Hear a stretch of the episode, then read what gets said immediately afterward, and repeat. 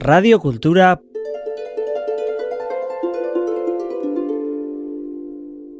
.eus Sésame, ouvre-toi. Maud vous ouvre les portes du monde merveilleux des contes des mille et une nuits. Fermez les yeux et laissez-vous embarquer dans un univers de rêve. Sésame, ouvre-toi.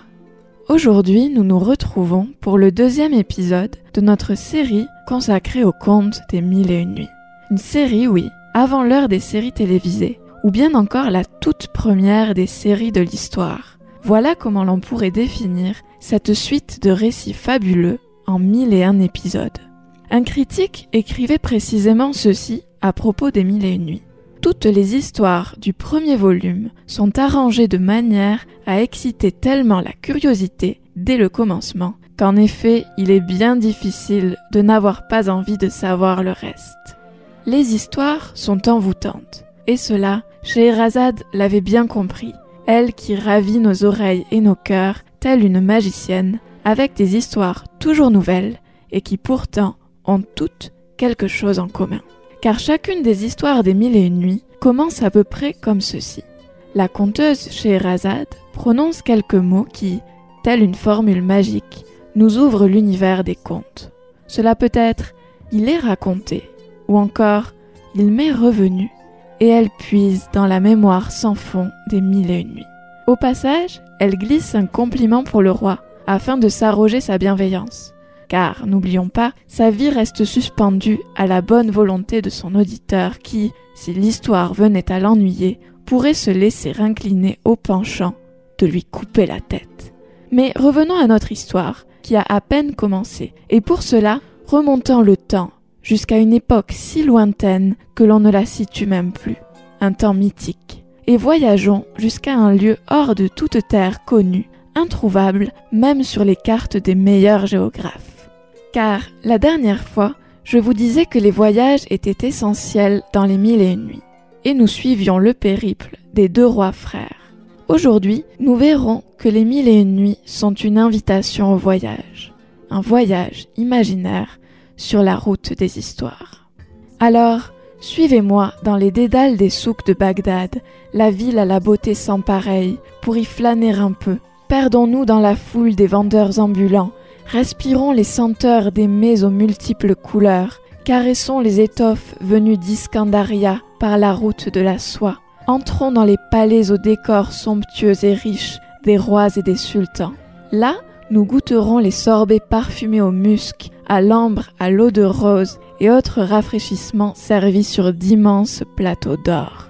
Si vous nous suivez, vous êtes sûr d'être dépaysés, car nous voici sous la chaude lumière de l'Orient, cette terre où souffle le zéphyr, cette brise du désert. Comme vous l'entendrez tout à l'heure, nous visiterons des lieux au nom aussi enchanteurs que le Khorasan. Des mamelouks, autrement dit des esclaves, vous mèneront au hammam, où vous vous laisserez nonchalamment baigner, oindre de nard et de parfums délicats, coiffés, habillés des plus belles soieries. Et vous en ressortirez le corps et le cœur légers comme une plume. Frais et dispos, vous pénétrerez dans les harems les mieux gardés, où vous tomberez sous le charme de jeunes femmes à la grâce exquise, belles comme la lune, car c'est souvent comme cela que l'on décrit la beauté des êtres dans les mille et une nuits, en les comparant à la lune. Des jeunes filles belles comme la lune, vous disais-je, au teint de jasmin, aux cheveux de nuit, aux joues comme des corolles de rose, avec de grands yeux noirs, brillants et langoureux, cernés de col, des cils sensuellement recourbés, des paupières languides, un front éclatant, avec des grenades à la place des seins, merveilleusement cambré et dont la souplesse ondoyante et dansante défie la tige délicate de l'arbre ban.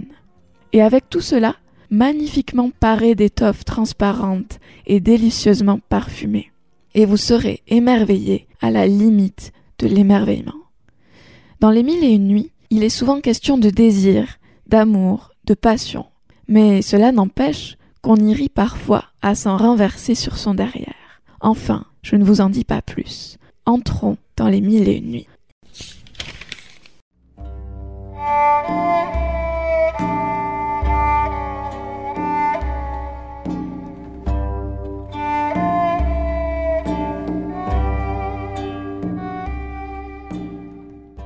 Histoire de fleurs de grenade et de sourires de lune.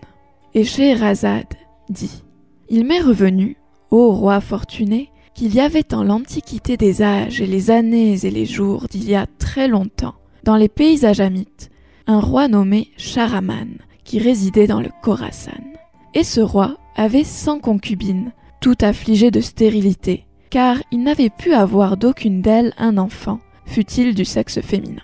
Or, comme un jour il était assis dans la salle de réception au milieu de ses vizirs, de ses émirs et des grands du royaume, et qu'il s'entretenait avec eux non point des affaires ennuyeuses du gouvernement, mais de poésie, de science, d'histoire et de médecine, et en général de tout ce qui pouvait lui faire oublier la tristesse de sa solitude sans postérité et sa douleur de ne pouvoir laisser à ses descendants le trône que lui avaient légué ses pères et ses ancêtres.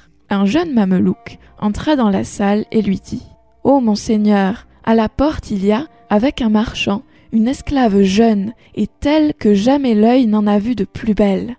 Et le roi dit À moi donc le marchand et l'esclave. Et le mamelouk se hâta d'introduire le marchand et sa belle esclave. Or, en la voyant entrer, le roi la compara en son âme à une fine lance d'un seul jet, et comme elle avait un voile de soie bleue rayé d'or qui lui enveloppait la tête et lui couvrait le visage, le marchand le lui ôta. Et aussitôt, la salle fut illuminée de sa beauté, et sa chevelure s'écroula sur son dos en sept tresses massives qui touchèrent les bracelets de ses chevilles, tels les crins splendides qui balaient le sol sous la croupe d'une jument de noble race. Et elle était royale, et cambrée merveilleusement, et défiait en souplesse dansante la tige délicate de l'arbre ban. Ses yeux, noirs et allongés de leur nature, étaient chargés d'éclairs destinés à transpercer les cœurs, et sa seule vue pouvait guérir les malades et les infirmes. Quant à sa croupe bénie, but des souhaits et des désirs, elle était si fastueuse, en vérité, que le marchand lui-même n'avait pu trouver un voile assez grand pour l'envelopper. Aussi le roi fut-il émerveillé de tout cela à la limite de l'émerveillement. Et il demanda au marchand Ô cheikh, à combien cette esclave?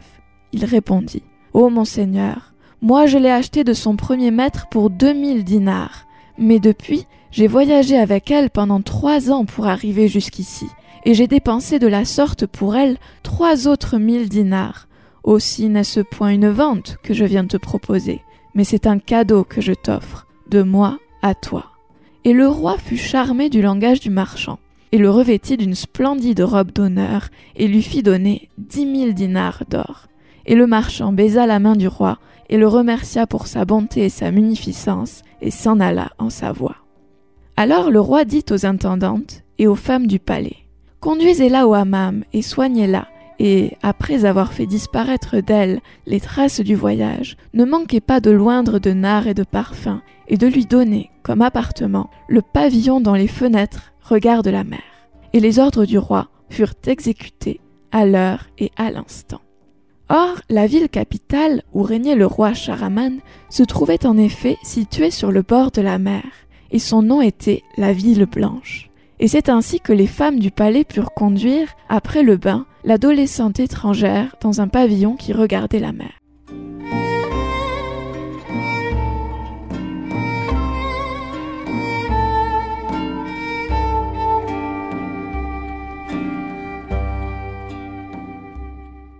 Alors le roi, qui n'attendait que ce moment, pénétra chez elle.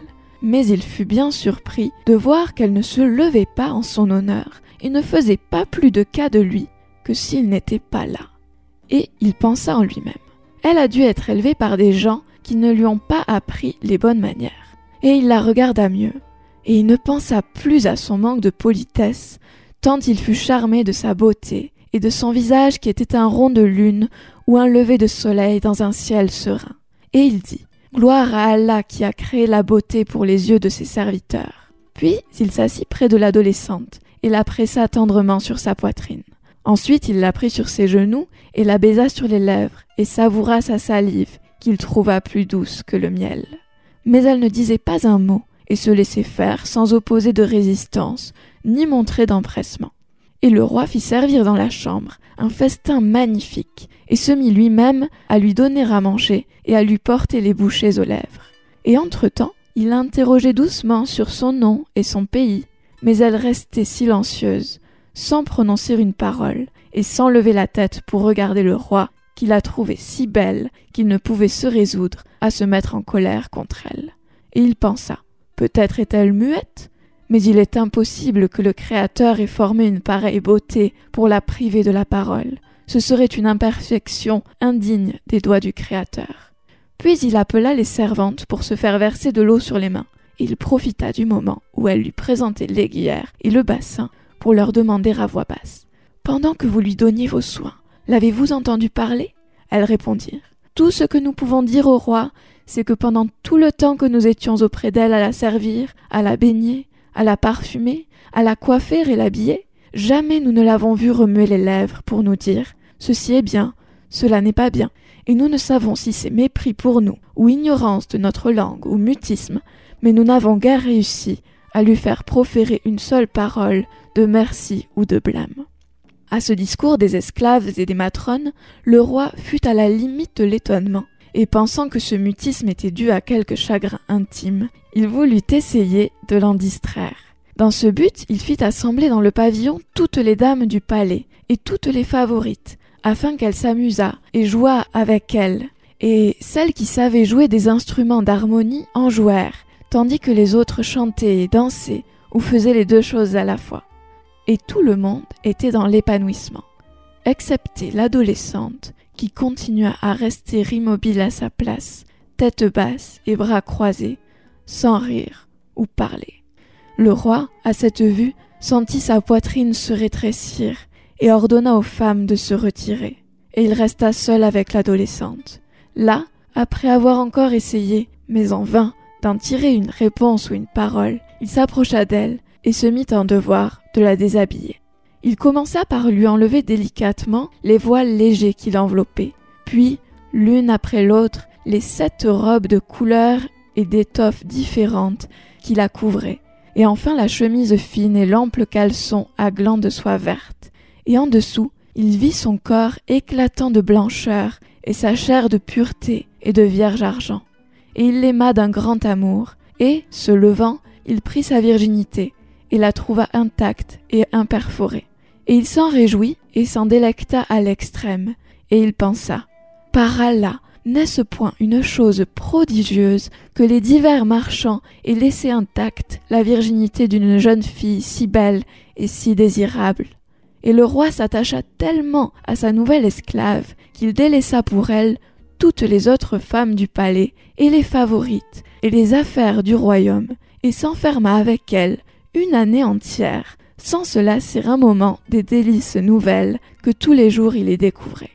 Mais avec tout cela, il n'avait guère réussi à lui arracher une parole ou un assentiment, ni à l'intéresser à ce qu'il faisait avec elle et autour d'elle.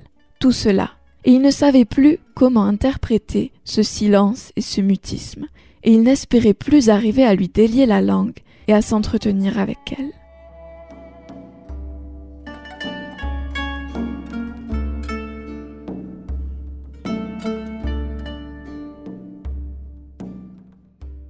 Or, un jour d'entre les jours, le roi était, selon sa coutume, assis auprès de sa belle et insensible esclave, et son amour pour elle était plus violent que jamais, et il lui disait Ô désir des âmes, ô cœur de mon cœur, ô lumière de mes yeux, ne sais-tu donc l'amour que j'éprouve pour toi et que j'ai délaissé pour ta beauté mes favorites, mes concubines et les affaires de mon royaume, et que je l'ai fait avec plaisir et que je suis d'ailleurs loin de m'en repentir?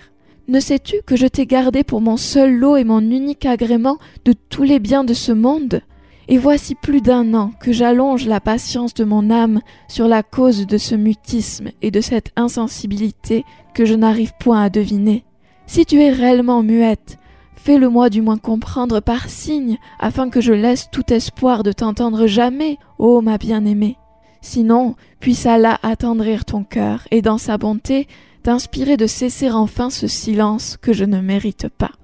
Et si cette consolation doit m'être toujours refusée, à là que tu sois enceinte de moi et me donne un fils chéri qui puisse me succéder sur le trône que m'ont légué mes pères et mes ancêtres.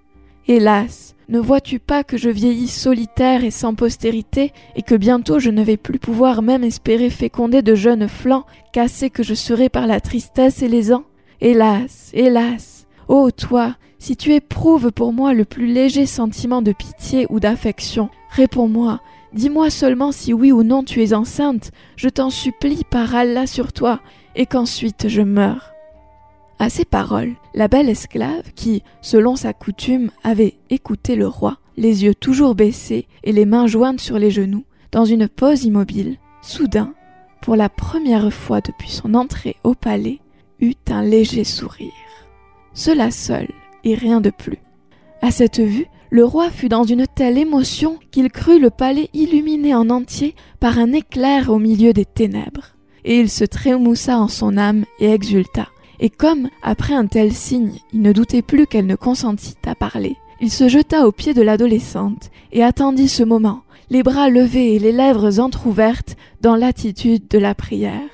Et soudain, l'adolescente releva la tête et, souriante, parla ainsi. Ô roi magnanime, notre suzerain, ô lion valeureux, sache qu'Allah a répondu à ta prière, car je suis enceinte de toi et le temps est proche de ma délivrance. Mais je ne sais si l'enfant que je porte dans mon sein est un petit garçon ou une petite fille. Sache en outre que, n'était ma fécondation par toi, j'étais bien résolue à ne jamais t'adresser la parole, ni à te dire un seul mot durant ma vie. En entendant ces paroles inespérées, le roi fut dans une telle joie qu'il se trouva d'abord dans l'impossibilité d'articuler un mot ou de faire un mouvement.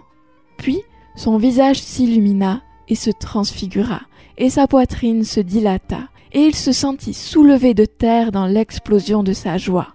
Et il baisa les mains de l'adolescente, et il baisa sa tête et son front, et s'écria Gloire à Allah qui m'a accordé deux grâces que je souhaitais, ô lumière de mes yeux, te voir me parler et t'entendre m'annoncer la nouvelle de ta grossesse. Alhamdolillah, la louange à Allah. Puis le roi se leva et sortit de chez elle, après avoir pour un moment pris congé, et alla s'asseoir en grande pompe sur le trône de son royaume, et il était à la limite de la dilatation et de l'épanouissement. Et il donna l'ordre à son vizir d'annoncer à tout le peuple le sujet de sa joie, et de distribuer cent mille dinars aux indigents, aux veuves et à tous ceux en général qui étaient dans le besoin, en action de grâce à Allah qu'il soit exalté et le vizir exécuta immédiatement l'ordre qu'il avait reçu.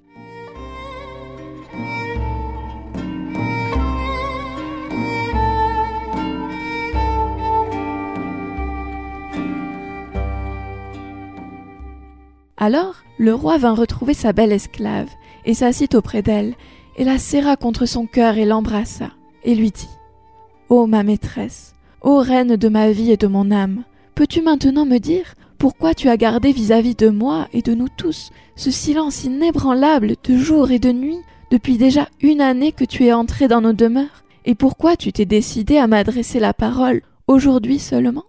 L'adolescente répondit.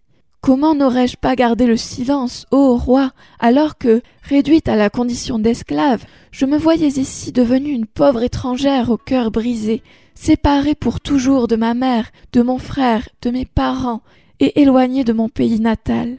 Le roi répondit. J'entre dans tes peines, et je les comprends. Mais comment peux-tu dire que tu es une pauvre étrangère, alors que dans ce palais tu es la maîtresse et la reine, que tout ce qui s'y trouve est ta propriété, et que moi-même, le roi, je suis un esclave à ton service. En vérité, ce sont là des paroles qui ne sont pas à leur place. Et si tu es chagriné d'être séparé de tes parents, pourquoi ne me l'avoir pas dit afin que je les envoie chercher et te réunisse ici même avec eux? À ces paroles, la belle esclave dit au roi Sache donc, ô roi, que je m'appelle Goulianar, ce qui dans la langue de mon pays signifie fleur de grenade, et je suis né dans la mer où mon père était roi. Lorsque mon père mourut, j'eus un jour à me plaindre de certains procédés de ma mère, qui s'appelle Sauterelle, et de mon frère, qui s'appelle Salé et je jurai que je ne resterai plus dans la mer en leur compagnie, et que je sortirai sur le rivage et me donnerais au premier homme de la terre qui me plairait. Donc, une nuit que la reine ma mère et mon frère Salé s'étaient endormis de bonne heure, et que notre palais était plongé dans le silence sous-marin, je me glissai hors de ma chambre, et, montant à la surface de l'eau, j'allais m'étendre sur le rivage du Nil, au clair de lune. Et là, gagné par la fraîcheur délicieuse qui tombait des étoiles, et caressé par la brise de la terre, je me laissai gagner par le sommeil. Et soudain je me réveillai, en sentant quelque chose s'abattre sur moi, et je me vis en la possession d'un homme qui me chargea sur son dos, et malgré mes cris et mes protestations, me transporta dans sa maison, où il m'étendit sur le dos et voulut abuser de moi par la force. Or moi, voyant que cet homme était laid et sentait mauvais, je ne voulus point me laisser faire, et rassemblant toutes mes forces, je lui appliquai sur la figure un violent coup de poing qui l'envoya rouler à terre à mes pieds, et je me jetai sur lui, et lui administrai une telle raclée qu'il ne voulut plus me garder chez lui, et me conduisit en toute hâte au souk, où il me cria aux enchères, et me vendit à ce marchand auquel tu m'as acheté toi-même, ô roi. Et, comme ce marchand était un homme plein de conscience et de droiture, il ne voulut point à son tour, me voyant si jeune, abuser de ma virginité. Et il me fit voyager avec lui, et me conduisit entre tes mains. Et telle est mon histoire. Or moi, en entrant ici, j'étais bien résolu à ne point me laisser faire, et j'étais décidé, à la première violence de ta part, à me jeter à la mer par les fenêtres du pavillon pour aller retrouver ma mère et mon frère. Et j'ai gardé le silence par fierté pendant tout ce temps. Mais en voyant que ton cœur m'aimait vraiment et que tu avais délaissé pour moi toutes tes favorites, je commençais à être gagné par tes bonnes manières, et me voyant enfin enceinte de toi, je finis par t'aimer et je laissai de côté toute idée de m'échapper désormais et de sauter dans la mer, ma patrie. Et d'ailleurs, de quel œil et de quelle audace pourrais-je le faire maintenant que je suis enceinte et que ma mère et mon frère, en me voyant dans cet état et en apprenant mon union avec un homme de la terre, risqueraient de mourir de chagrin et ne me croiraient pas si je leur disais que je suis devenue la reine de la Perse et du Khorasan et l'épouse du plus magnanime des sultans. Et voilà ce que j'avais à te dire, ô roi Shamramam. Wassalam.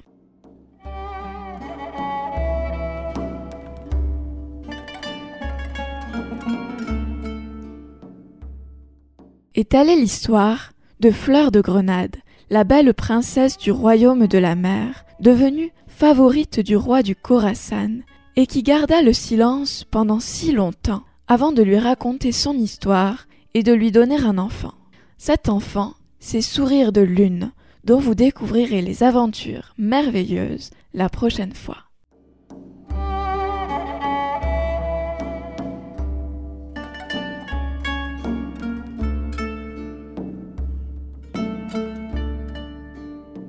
Radio Cultura